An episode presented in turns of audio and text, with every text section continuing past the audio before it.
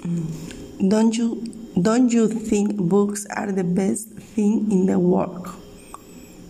I can't remember a time in my life when I wasn't reading a book. I still have memories of being in my school library when I was about five years old. I have been a bit of a bookworm since then. You'll usually see me with my hand buried in a book. I love all ki- kids of books. Novels are great for getting to know other worlds and cultures.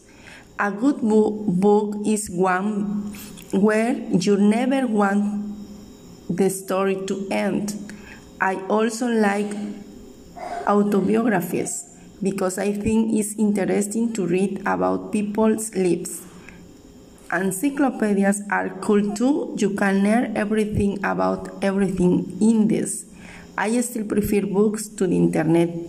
Books need to be in your hand and made of paper.